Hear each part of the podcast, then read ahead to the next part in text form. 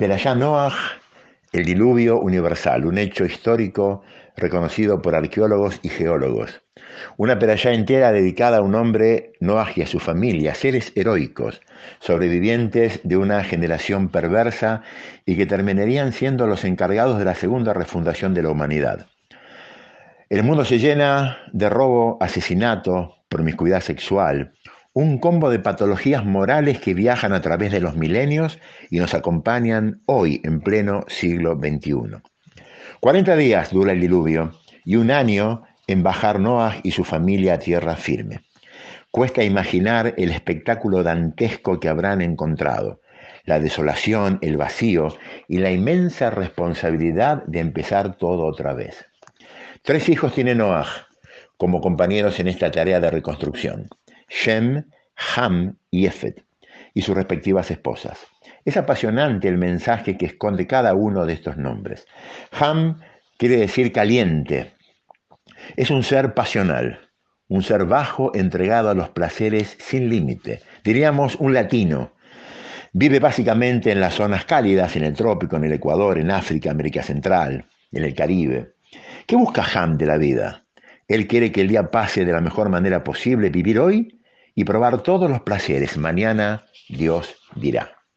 Shem, en contraposición, es un ser espiritual.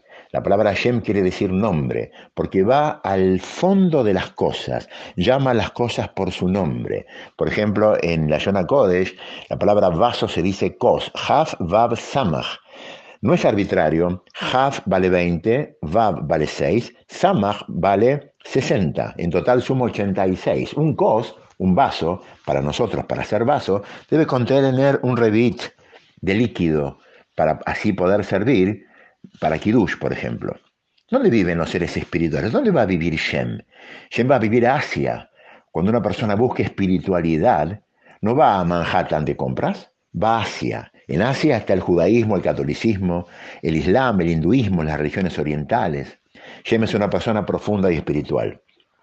Yefet, la John Yafé lindo, no solamente por su aspecto físico, sino también porque es un adorador de las formas externas. Un nieto de Yefes es Yaván, Grecia.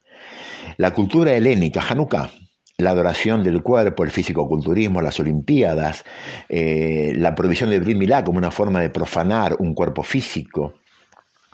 Es el anglosajón, el europeo, el lord inglés, una persona que maneja cinco idiomas y tiene cinco títulos, impecable, delante del cual todas las puertas se abren. Los nazis, y Shemam eran miefet, pulcros, perfectos, sus botas lustradas, sin embargo, eran asesinos. Este Yefet, de los tres por lejos, es el más peligroso, porque por fuera impacta como una persona con cualidades, con, modales, perfecto, ordenado, pulcro y limpio. Sin embargo, puede caer en asesinato, en zoofilia, una persona muy baja. Cuando baja Noah del arca, planta un viñedo, se emborracha, cae dormido.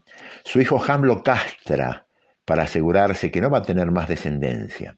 El castigo para Ham es que va a ser siervo por la eternidad de Shem y de Yefet. Shem y Yefet, sin embargo, toman una sábana, caminan hacia atrás y tapan a su padre desnudo para no percibir la desnudez de Noah. Son recompensados. Shem, nosotros, Israel y Eudim, usamos el Kalir Gadol en recompensa por esta sábana que usó Shem para tapar a su papá.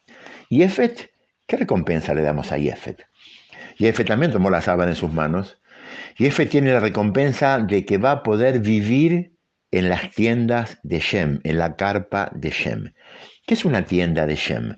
Una tienda de Shem son nuestros Batei Mexiot, nuestros templos, Batei Midrashot y Yeshivot, nuestras casas en las cuales se respira espiritualidad, es una tienda de Shem. ¿Está Yefet en el Betagneset? No tengan dudas. Porcelanatos, dicroicas, cortinados, eh, asientos finos que hacen juego. Seguro que sí. Y es una mitzvah embellecer los lugares Kodesh y nuestras casas también, ¿por qué no? Ok, recibimos a Yefet en casa, pero hay un problema.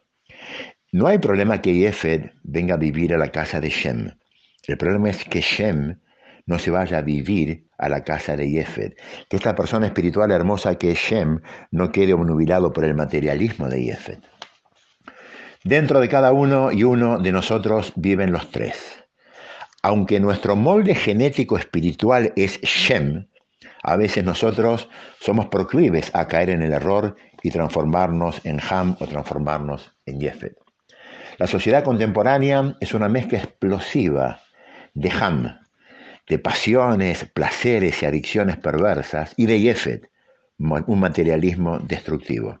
No se olvide, Baruch Hashem, usted es Shem.